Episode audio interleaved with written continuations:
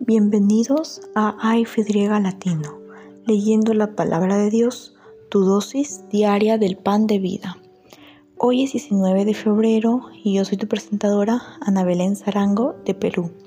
Estaremos leyendo de acuerdo al plan de lectura bíblica de Amazing Facts, que puedes encontrar en amazingfacts.org, buscando plan de lectura de la Biblia. También puedes obtenerlo ingresando al enlace en nuestra biografía. Las lecturas de cada mes están basadas en los primeros 25 días del mes. Esto quiere decir que hay un número de días libres en donde te puedes recuperar si te quedas atrás en las lecturas. Esto debería hacer tu meta de leer la Biblia en un año, muy posible. Gracias por unirte a nosotros en este viaje. Vamos a iniciar con una oración antes de empezar la lectura de la palabra de Dios. Gracias Señor porque nos haces nuevo día, nos has acompañado y pedimos ahora el Espíritu Santo para que nos dé entendimiento. Pedimos que tu compañía esté con nosotros y dirija todo este momento. En el nombre de Jesús, amén.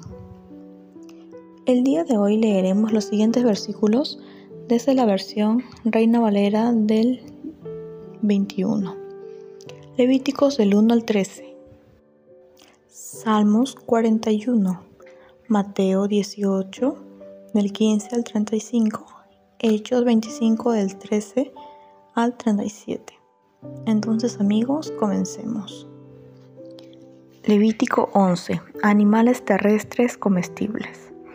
El Señor dijo a Moisés y a Aarón, Decid a los israelitas de los animales terrestres, estos podéis comer. Podéis comer cualquier animal rumiante de pezuña hendida, pero de los que rumian y de los que tienen pezuña hendida no comeréis. El camello, porque rumia, pero no tiene pezuña hendida, lo tendréis por impuro. Ni el tejón, porque rumia, pero no tiene pezuña hendida, lo tendréis por impuro. Ni la liebre, porque parece que rumia, pero no tiene pezuña hendida. La tendréis por impura, ni el cerdo, porque tiene pezuñas hendidas, pero no rumia, lo tendréis por impuro. No comeréis su carne, ni tocaréis su cuerpo muerto, lo tendréis por impuro. De todos los animales acuáticos, de mar o de río, podéis comer todos los que tienen aletas y escamas pero los reptiles y animales acuáticos que no tienen aletas ni escamas, los tendréis en abominación, os serán abominables. No comeréis su carne y abominaréis sus cuerpos muertos. Todo animal acuático que no tenga aletas y escamas, lo tendréis en abominación. De las aves, estas tendréis en abominación, y no las comeréis. Serán abominables el águila, el quebrantahuesos, el azor, el milano, el gallinazo y todas sus variedades, el cuervo y sus especies, el avestruz, la lechuza, la gaviota y toda especie de gavilán, el búho, el somormujo, el ibis, el calamón, el pelícano, el buitre, la cigüeña y toda especie de garza, la bubilla y el murciélago. Abominaréis todo insecto que ande sobre cuatro patas, pero de los insectos alados que andan sobre cuatro patas, podéis comer los que tienen además otras patas para saltar con ellas. De estos podéis comer la langosta y sus especies, el langostín, el arcol y el abad. Todos los demás insectos alados de cuatro patas los tendréis en abominación por estos animales quedaréis impuros. El que toque sus cuerpos muertos quedará impuro hasta la tarde. El que lleve sus cadáveres lavará sus vestimentas y quedará impuro hasta la tarde. Todo animal que no tenga pezuña hendida ni rumie lo tendréis por impuro. El que los toque quedará impuro. De todos los animales cuadrúpedos tendréis por impuros los que caminan sobre la planta de sus pies. El que toque sus cuerpos muertos quedará impuro hasta la tarde. El que lleve sus cuerpos muertos lavará sus vestimentas y quedará impuro hasta la tarde. Los tendréis por impuros.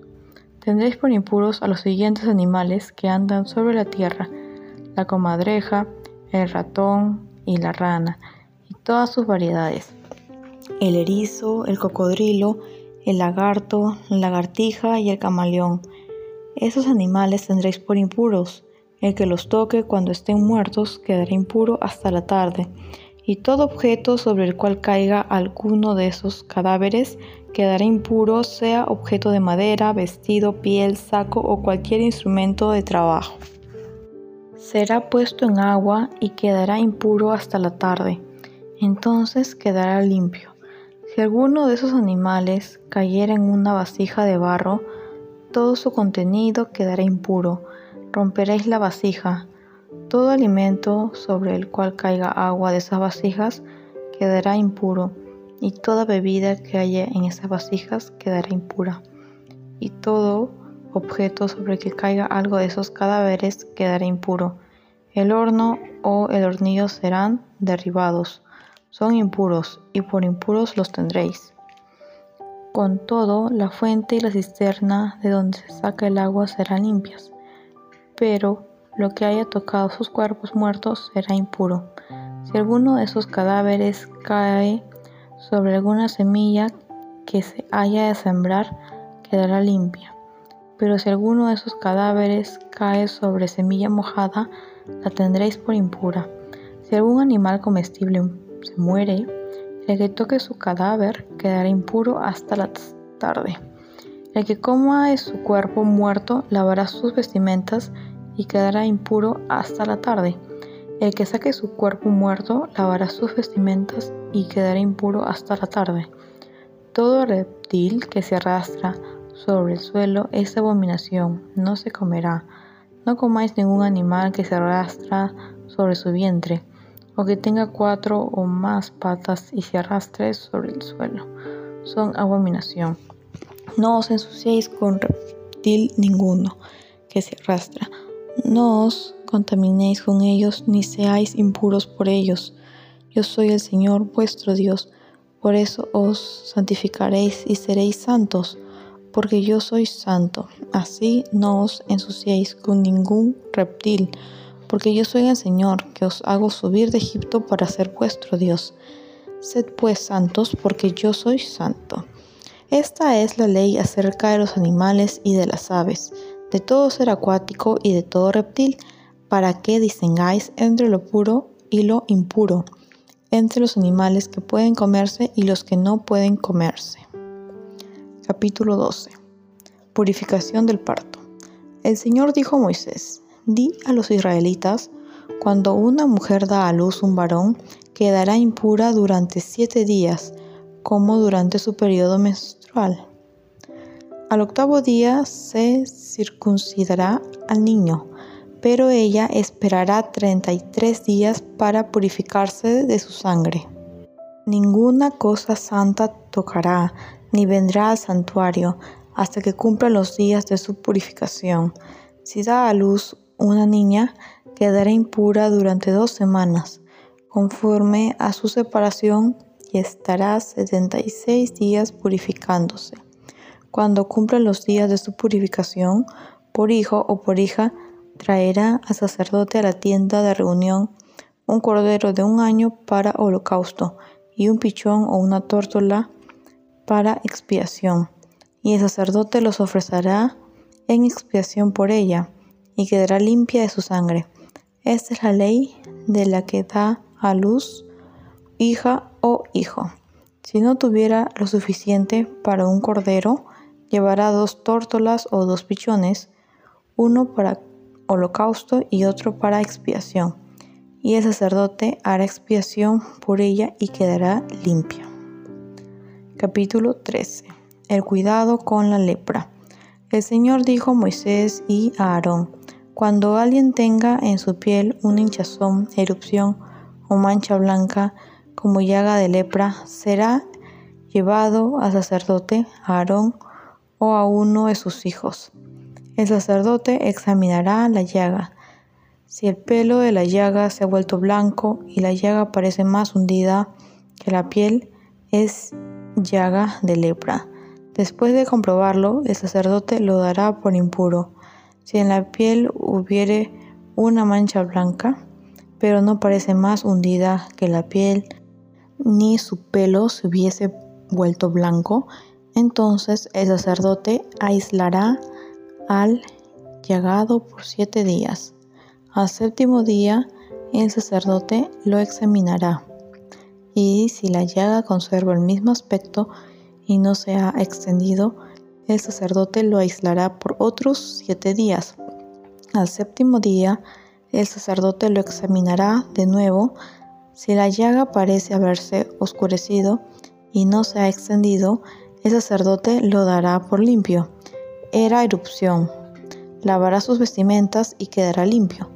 Pero si después que el sacerdote lo declaró limpio, la erupción se extiende, será examinado otra vez por el sacerdote.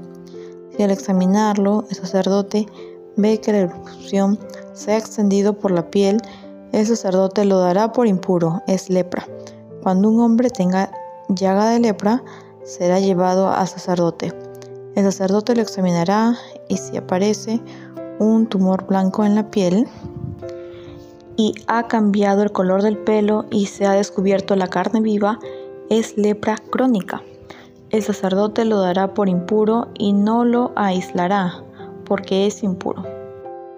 Pero si la lepra se extiende hasta cubrir toda la piel del enfermo, desde la cabeza hasta los pies, hasta donde pueda ver el sacerdote, entonces el sacerdote lo examinará y si la lepra hubiere cubierto toda la piel, dará por limpio al llagado. Su piel se ha vuelto toda blanca y él está limpio. Pero si apareciera en él la carne viva, será impuro. El sacerdote examinará la carne viva y lo dará por impuro. La carne viva es impura, es lepra. Pero si la carne viva se cambia y se vuelve blanca, entonces irá al sacerdote. Y el sacerdote lo examinará. Si la llaga se hubiese vuelto blanca, declarará limpio al que tenía la llaga y será limpio. Cuando alguien ha tenido una úlcera en su piel y ha sanado, y en el lugar de la úlcera aparece un tumor blanco o mancha blanca rojiza, se mostrará al sacerdote. El sacerdote la examinará y si parece estar más hundida que la piel y su pelo se hubiere vuelto blanco, el sacerdote lo dará por impuro, es lepra que se originó en la úlcera. Si el sacerdote no ve en ella pelo blanco, ni está más hundida que la piel, sino que está oscura, lo aislará por siete días. Si se hubiera extendido por la piel, el sacerdote lo dará por impuro. Es lepra. Pero si la mancha blanca se hubiere estacionado en su lugar, sin extenderse, el sacerdote lo dará por limpio. Cuando alguien tiene una quemadura, y en lo sanado aparece una mancha blanca, rojiza o clara, el sacerdote lo examinará. Y si el pelo se hubiese vuelto blanco en la mancha y parece más hundida que la piel, es lepra que brotó en la quemadura. El sacerdote dará al enfermo por impuro, por ser lepra. Pero si en la mancha no aparece pelo blanco, ni está más hundida que la piel, sino que está oscura, lo aislará por siete días. Al séptimo día el sacerdote lo examinará. Si la mancha se ha extendido, el sacerdote lo dará por impuro, es lepra. Pero si la mancha se ha estacionado sin extenderse y está oscura, es hinchazón de la quemadura. El sacerdote lo dará por limpio porque es cicatriz de la quemadura. Si a un hombre o a una mujer le sale una llaga en la cabeza o en la barba, el sacerdote examinará la llaga y si parece más profunda que la piel y el pelo en ella fuera amarillento y ralo, el sacerdote lo dará por impuro. Es tiña, es decir, lepra de la cabeza o de la barba. Pero si cuando el sacerdote examina la tiña, no la haya más profunda que la piel y no ve en ella pelo amarillo, el sacerdote aislará al llagado durante siete días. Si al séptimo día la tiña no parece haberse extendido, ni hubiera en ella pelo amarillento, ni aparece más profunda que la piel, entonces lo afeitarán menos el lugar de la tiña y lo aislarán por siete días. Al séptimo día el sacerdote examinará la tiña y si no se hubiera extendido ni se ve más profunda que la piel, el sacerdote lo dará por limpio, lavará sus vestimentas y quedará limpio. Pero si después de la purificación la tiña se hubiera extendido, el sacerdote la examinará y si la tiña se hubiera extendido, no busque sacerdote pelo amarillento, es impuro. Pero si la tiña está detenida y ha brotado en ella pelo negro, la tiña es sanada y está limpio, y el sacerdote lo dará por limpio. Si un hombre o una mujer tuvieran manchas blancas en la piel, el sacerdote las examinará y si en su piel aparecen manchas blancas, algo oscurecidas, es una erupción en la piel. Esta persona está limpia. Y si a un hombre se le cae el cabello, es calvo pero limpio. Si se le cae el cabello por el frente, es calvo por delante pero limpio. Pero si en la calva o en la antecalva aparece una llaga blanca rojiza, es lepra que brota en su calva o antecalva. Entonces el sacerdote lo examinará y si la hinchazón de la calva es blanca rojiza, como la lepra de la piel del cuerpo, es leproso, es impuro. El sacerdote lo dará por impuro, tiene llaga en la cabeza. El leproso que tenga llagas llevará sus vestimentas deshechas y su cabeza descubierta, y embosado pregonará impuro, impuro. Todo el tiempo que tenga la llaga será impuro, evitará solo, fuera del campamento. Si en algún vestido aparece una mancha de lepra, en vestido de lana o de lino, o en tejido o trama de lino o de lana, o en cuero o en cualquier objeto de cuero, y la mancha es verde o rojiza, en vestido o en cuero, en tejido o trama, o en cualquier obra de cuero, es lepra, y se ha de mostrar al sacerdote. El sacerdote lo examinará y aislará el objeto infectado por siete días, y al séptimo día lo examinará. Si la mancha se hubiera extendido en el vestido o en la trama, o en cualquier obra de cuero, es lepra, y se ha de mostrar al sacerdote. El sacerdote le examinará y aislará el objeto infectado por siete días. Al séptimo día lo examinará. Si la mancha se hubiera extendido en el vestido o en la trama, en el cuero o en cualquier obra de cuero, es lepra maligna, será impura. El vestido tejido o trama, de lana o de lino o cualquier obra de cuero que tenga la mancha será quemado al fuego, porque es lepra maligna. Si el sacerdote ve que la mancha no se ha extendido en el vestido, tejido, trama o en el objeto hecho de cuero, el sacerdote mandará que laven donde está la mancha y aislará ese objeto por otros siete días. Después que hayan lavado la mancha, el sacerdote la examinará. Si la mancha no ha mudado de aspecto, bien que no se haya extendido ese objeto, es impuro. Lo quemarás. Es corrosión penetrante. Esté lo raído en el derecho o el revés del objeto pero si el sacerdote ve que la mancha ha perdido su color, después que fue lavada, la cortará del vestido o del cuero o de la trama. Y si reaparece en el vestido, tejido, trama o en algún objeto de cuero y reverdece, quemarás aquello donde está la mancha. Pero el vestido, tejido, trama u objeto de cuero que después de lavados pierden la mancha, se han de lavar por segunda vez y entonces quedarán limpios.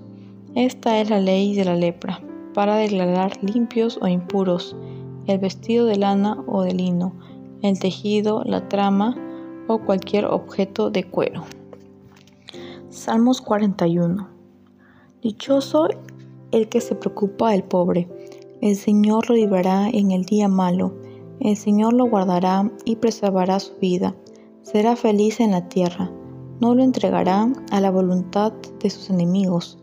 El Señor lo sustentará en el hecho del dolor, lo sostendrá en su enfermedad. Yo dije, Señor, ten misericordia de mí, sáname, aunque contra ti he pecado. Mis enemigos hablan mal de mí, preguntando, ¿cuándo morirá y perecerá su nombre? Si vienen a verme, hablan mentira, su corazón amontona iniquidad, y al salir fuera la divulgan. Reunidos murmuran contra mí, todos los que me aborrecen, contra mí piensan mal, diciendo, una mala enfermedad se apoderó de él, cayó en cama, no se levantará más. Hasta mi amigo íntimo, en quien yo confiaba, el que comía de mi pan, alzó contra mí su talón. Pero tú, Señor, ten misericordia de mí, levántame y les daré el pago. En esto sabré que te agrado, en que mi enemigo no triunfe sobre mí. En cuanto a mí, tú me sostienes en mi integridad me pones ante ti para siempre. Alabado sea el Señor, el Dios de Israel, por los siglos de los siglos. Amén y amén. Mateo 18, 15 al 35. El que pega contra ti. Si tu hermano peca contra ti, ve y muéstrale su falta entre tú y él solo. Si te oye, habrás ganado a tu hermano. Si no te oye, toma aún contigo a uno o dos para que en boca de dos o tres testigos conste toda palabra. Si no oye a ellos, dilo a la iglesia, y si no oye a la iglesia, tenlo por gentil y publicano. Os aseguro que todo lo que atéis en la tierra quedará atado en el cielo, y todo lo que desatéis en la tierra quedará desatado en el cielo. Además os digo que si dos de vosotros se ponen de acuerdo en la tierra, todo lo que pidan les será hecho por mi Padre que está en los cielos. Porque donde están dos o tres reunidos en mi nombre, allí estoy yo en medio de ellos. Luego Pedro se acercó y le preguntó, Señor, ¿cuántas veces tendré que perdonar a mi hermano si pega contra mí? ¿Hasta siete? Respondió Jesús, no te digo hasta siete, sino hasta setenta veces siete. Por eso, el reino de los cielos es semejante a un rey que quiso ajustar cuentas con sus siervos. Al empezar, le presentaron a uno que le debía diez mil talentos. Como no podía pagar, su señor mandó venderlo junto con su esposa, sus hijos y todo lo que tenía, y que se le pagase la deuda.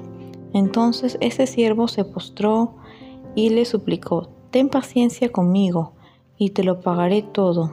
El Señor, movido a compasión, lo soltó y le perdonó la deuda. Al salir, ese siervo halló a uno de sus consiervos, que le debía cien denarios.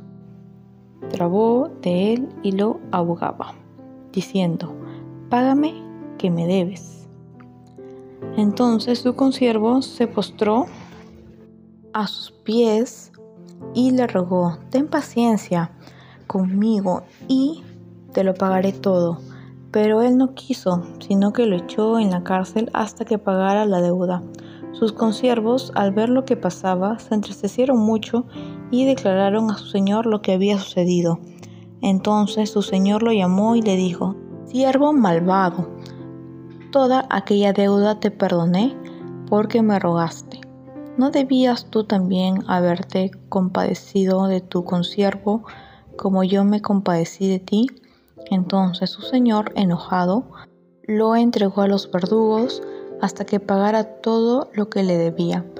Así también hará con vosotros mi Padre Celestial si no perdonáis de vuestro corazón cada uno a su hermano. Hechos 25, 13 al 27. Pablo testifica ante Agripa. Pasados algunos días, el rey Agripa y Berenice vinieron a Cesarea a saludar a Festo, y como estuvieron allí muchos días, Festo informó al rey el caso de Pablo diciendo, un hombre ha sido dejado preso por Félix.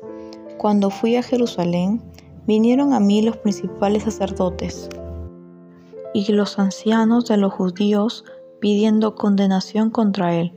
Les respondí que no es costumbre de los romanos entregar a alguien a la muerte antes que el acusado tenga delante a sus acusadores y pueda defenderse de la acusación. Así, habiendo llegado ellos juntos acá, sin ninguna dilación, al día siguiente, sentado en el tribunal, mandé traer al hombre.